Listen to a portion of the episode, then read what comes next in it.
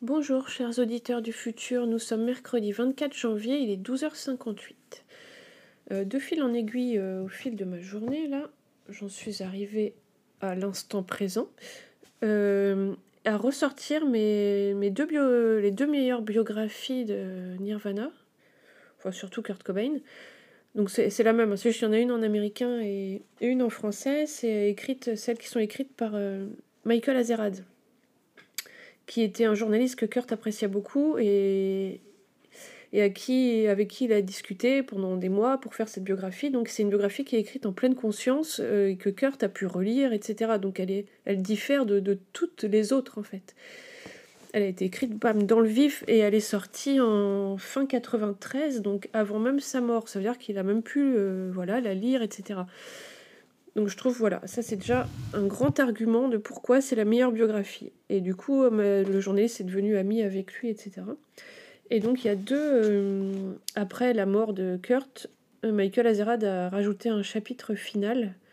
Donc du coup, j'ai la version originale en, américain, où ça se finit, ça se finit pas, hein, il meurt pas. Et, la version du coup, que j'ai en français de la deuxième édition. Et là, tout à coup, en relisant la, fin, je me rends compte qu'il pressu- enfin, stressait un peu, mais à cause de, de l'argent. Donc, dans les toutes dernières euh, pages, il raconte qu'il voudrait créer un label qui s'appellerait Exploitation Records pour avoir une source de revenus. Et là, à cette époque-là, c'est In Utero qui venait de sortir. Et pour lui, c'était très important que cet album marche parce qu'il avait dépensé tout l'argent qu'il a gagné quasiment avec Nevermind euh, pour, en bataille judiciaire pour euh, la garde de sa fille, à cause de tous les soucis qu'il y a eu. Enfin bon, on va pas revenir là-dessus. Euh, et donc là, il dit si cet album, si ce nouvel album ne se vend pas, sachant qu'il faut vendre... Bon, attends. Si ce nouvel album ne se vend pas, j'enlève la parenthèse, je, ne me sentirais pas prêt à affronter l'existence. Parce qu'en fait, il avait peur de ne pas avoir d'argent euh, pour vivre, en fait, jusqu'à la fin de ses jours. Et du coup, la toute dernière phrase, c'est Il va falloir que je me trouve un boulot d'ici 10 ans. Si cet album se vend pas. Donc, il stressait aussi au niveau de l'argent. Oui, je sais pas, ça, ça m'avait jamais. euh, J'avais jamais fait gaffe à ce paramètre. Ouais. Et donc, dans le chapitre final, euh, Michael euh, raconte bah, qu'il a perdu un ami, quoi. Puis, euh, et qu'il y a tout à coup plein de choses qui lui paraissaient évidentes que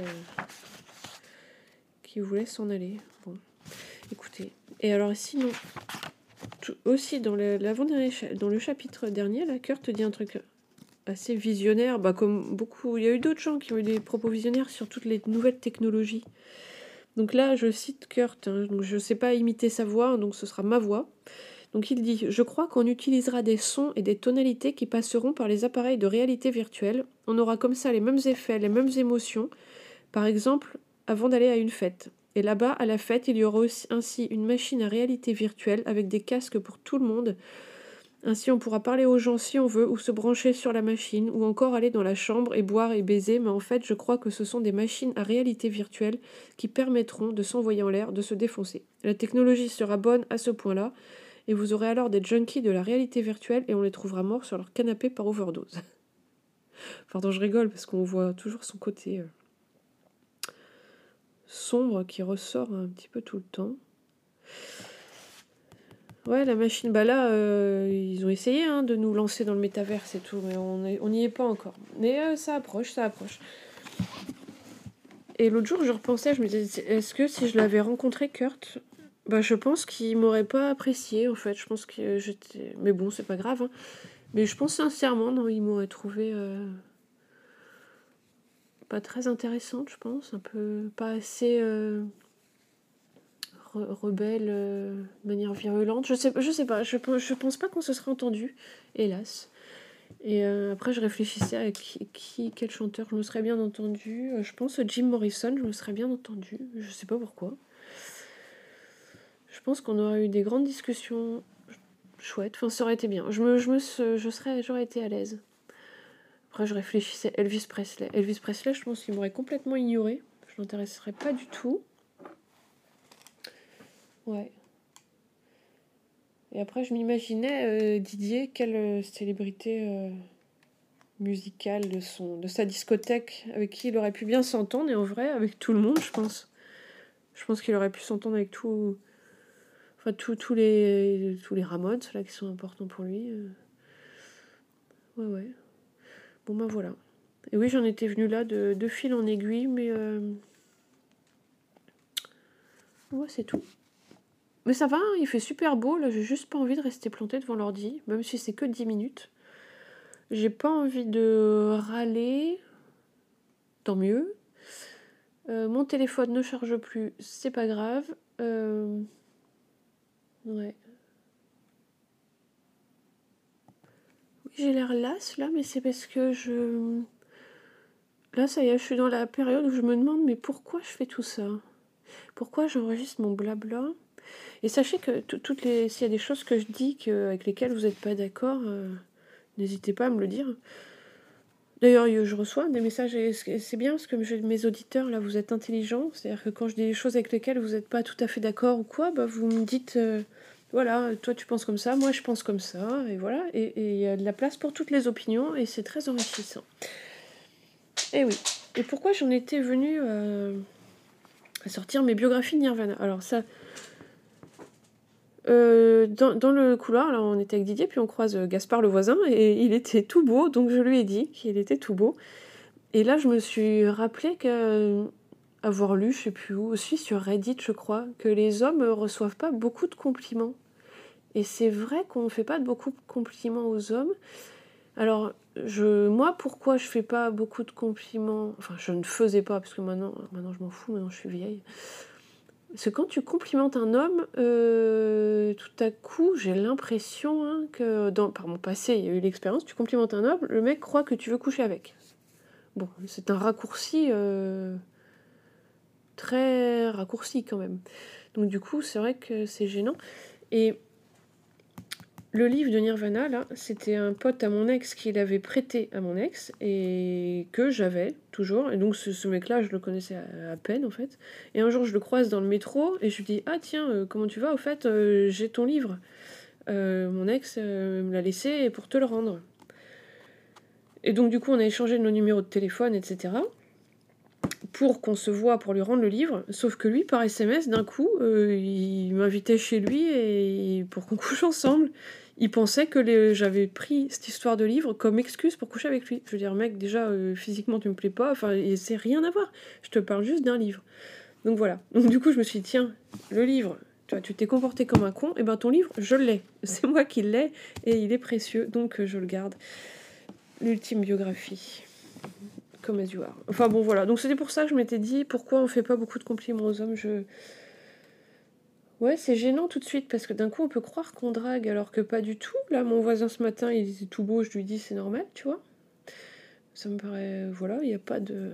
Faut pas s'emballer non plus. Sans, enfin, s'emballer, s'emporter. Bah non. En tout cas, là, ça y est, l'hiver est fini. Je vais même plus pouvoir mettre mon, mon magnifique manteau de fausse fourrure euh, léopard. C'est pas grave. Et j'aurais voulu euh, euh, rétroactivement remercier Fauve d'avoir euh, sauvé mon année 2015.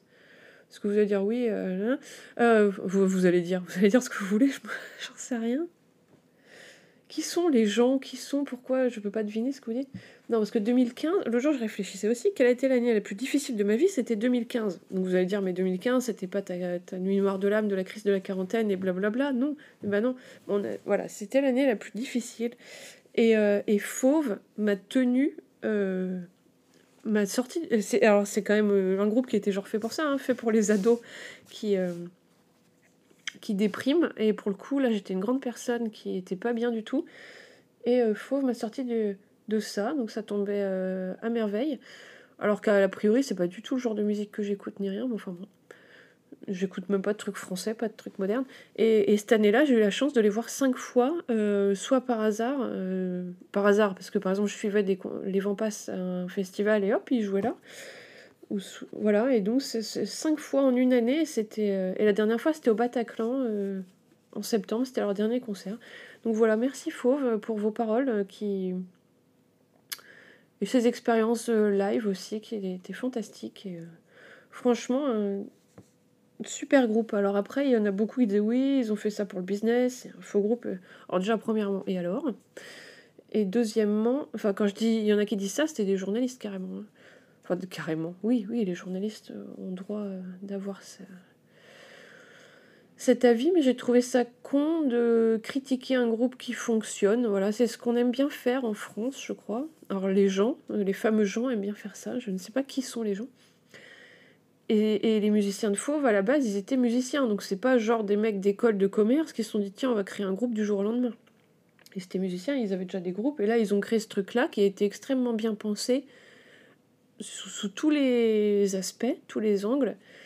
Et ils ont réussi leur truc, et tant mieux. Et ils ont eu après l'intelligence, euh, à la limite, finalement, d'arrêter pour pas. Euh, enfin, l'intelligence, moi je regrette, j'aurais bien voulu qu'ils continuent quand même.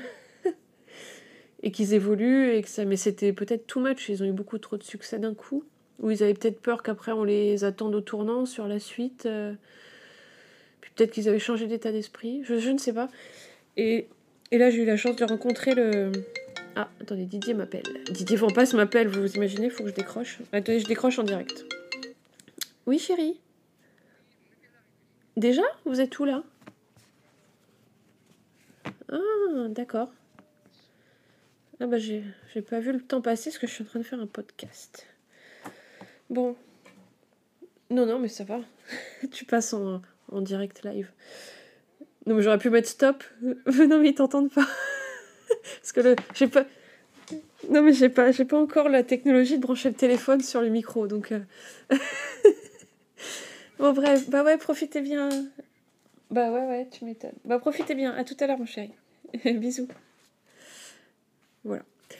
Donc, qu'est-ce que je disais Ah oui, que j'ai eu la chance de rencontrer euh, Quentin, le chanteur de Fauve. Alors, la première fois que je l'ai rencontré, j'étais en mode. Euh, c'était juste après un concert j'étais un peu en mode euh, fan, quoi. Donc, euh, ouais, j'adore ce que vous faites et tout. Bon, qu'est-ce que tu veux qu'ils répondent Rien du tout.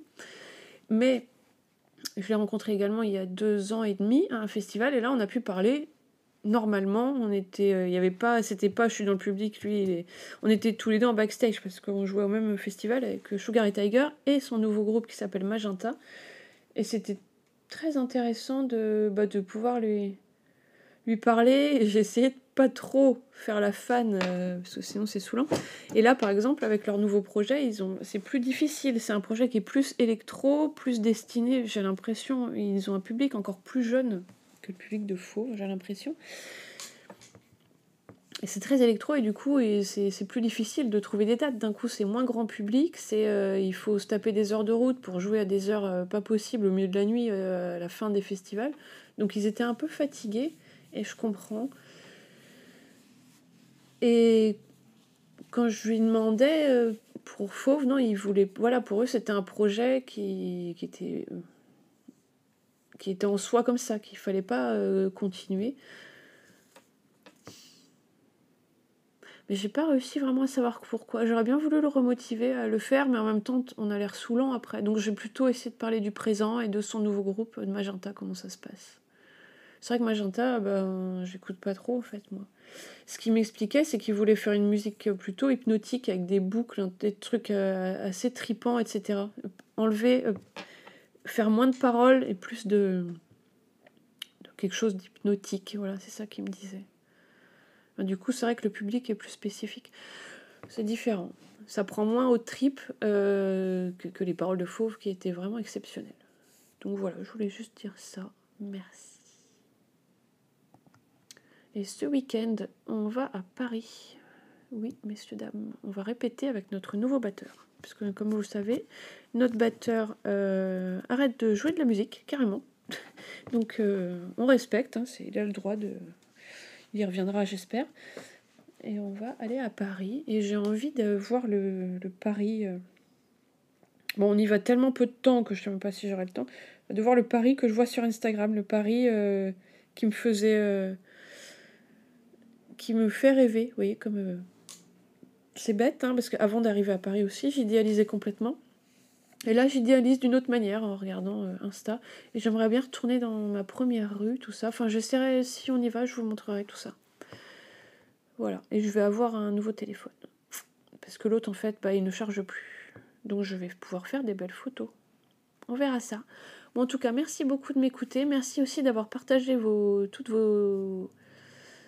Bah, de m'avoir écrit, de m'avoir partagé vos expériences euh, concernant notamment la sexualité ou les relations de couple. Euh, c'est intéressant. Moi, je vois les, discussions comme un moulin. C'est-à-dire chacun apporte des graines. Après, on fait de la farine. Et après, euh, si on est super fort, on fait du pain qui est bon.